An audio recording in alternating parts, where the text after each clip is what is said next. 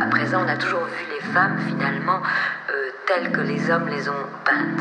Et je pense qu'il est très important maintenant que les femmes commencent à se montrer elles-mêmes.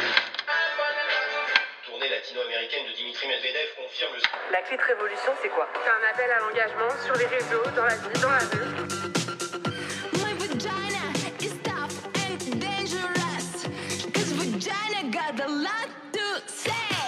Porter un hijab, que je veuille me prostituer, que je veuille porter une mini-jupe, que je veuille avoir des poils sous les aisselles ou m'épiler le maillot, en fait, ça m'appartient.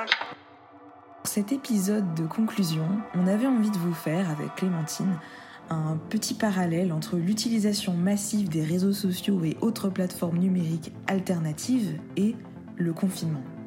Bon, c'est vrai qu'on vous a montré que les militantismes féministes sur les réseaux sociaux ne sont en rupture ni avec les activismes féministes hors ligne, ni avec les médias mainstream. Mais les réseaux sociaux restent quand même des plateformes alternatives fondamentales pour les identités marginalisées. Par exemple, pendant le confinement, c'était une vraie source d'espoir pour les identités lesbiennes.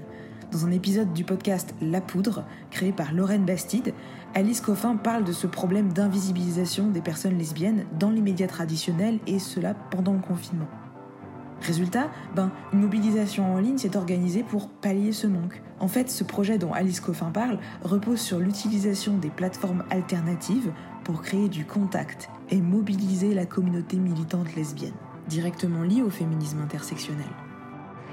Euh, alors, partout dans le monde, pendant le confinement, enfin, tu parlais de cet effet loop euh, que j'avais euh, observé aussi. Et, voilà, il y a eu un raidissement des violences homophobes, lesbophobes et transphobes partout dans le monde. Mais, c'est vrai que je suis assez impressionnée par la puissance des outils digitaux pour rapprocher, notamment au sein des féministes, et, de, toutes les militances en fait. Je pense que ça a été des outils fondamentaux pour pas, pour pas qu'on pète tous les plombs pendant, pendant ce confinement, je, pense. Ouais, avec aussi, alors non seulement ça a été des outils fondamentaux, et ça un peu des outils d'espoir.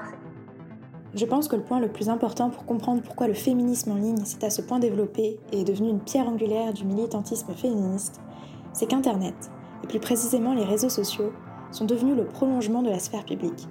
Ce qu'il se passe IRL va forcément impacter les discussions sur les réseaux sociaux. Et à l'inverse, ce qu'il se passe sur les réseaux sociaux résonnera inévitablement dans la vie réelle. En réalité, l'activisme en ligne n'est pas un nouveau moyen révolutionnaire de militer, il n'a pas vocation à remplacer totalement les actions de terrain et les mobilisations en ligne. Il ne s'affranchit pas totalement des médias traditionnels, puisque certaines activistes en ligne s'en servent également pour faire passer leur message. Et nous avons bien vu que seul, ce féminisme 2.0 a ses limites et ne saurait être suffisant.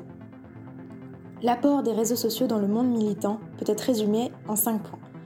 Ils sont tout d'abord bien souvent une porte d'entrée vers les idées féministes et le monde militant. De par l'effet d'echo chamber et de mise en relation avec des personnes en dehors de notre cercle habituel, ils peuvent également donner le sentiment de faire partie d'une communauté, de trouver des personnes qui ont une vision similaire, de créer un safe space qui n'existerait pas IRL.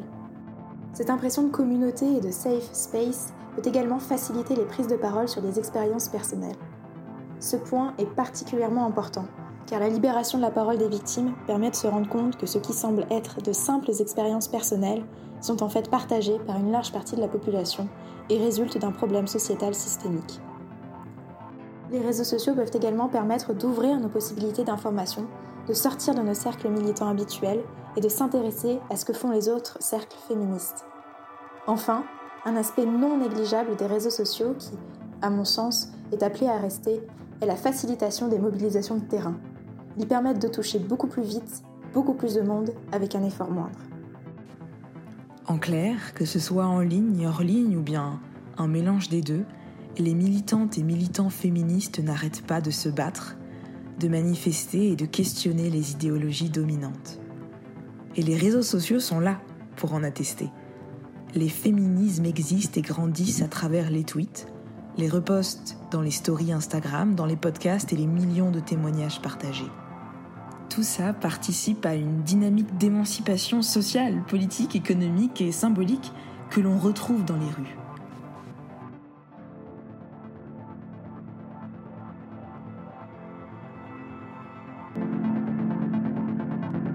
Entre le trop et le pas assez, où est-ce que je me situe?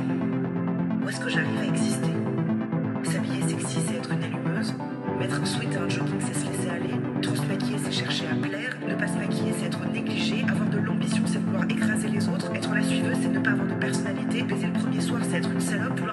C'est être prude, être grosse, c'est être flemmard, être maigre, c'est être fragile, bref.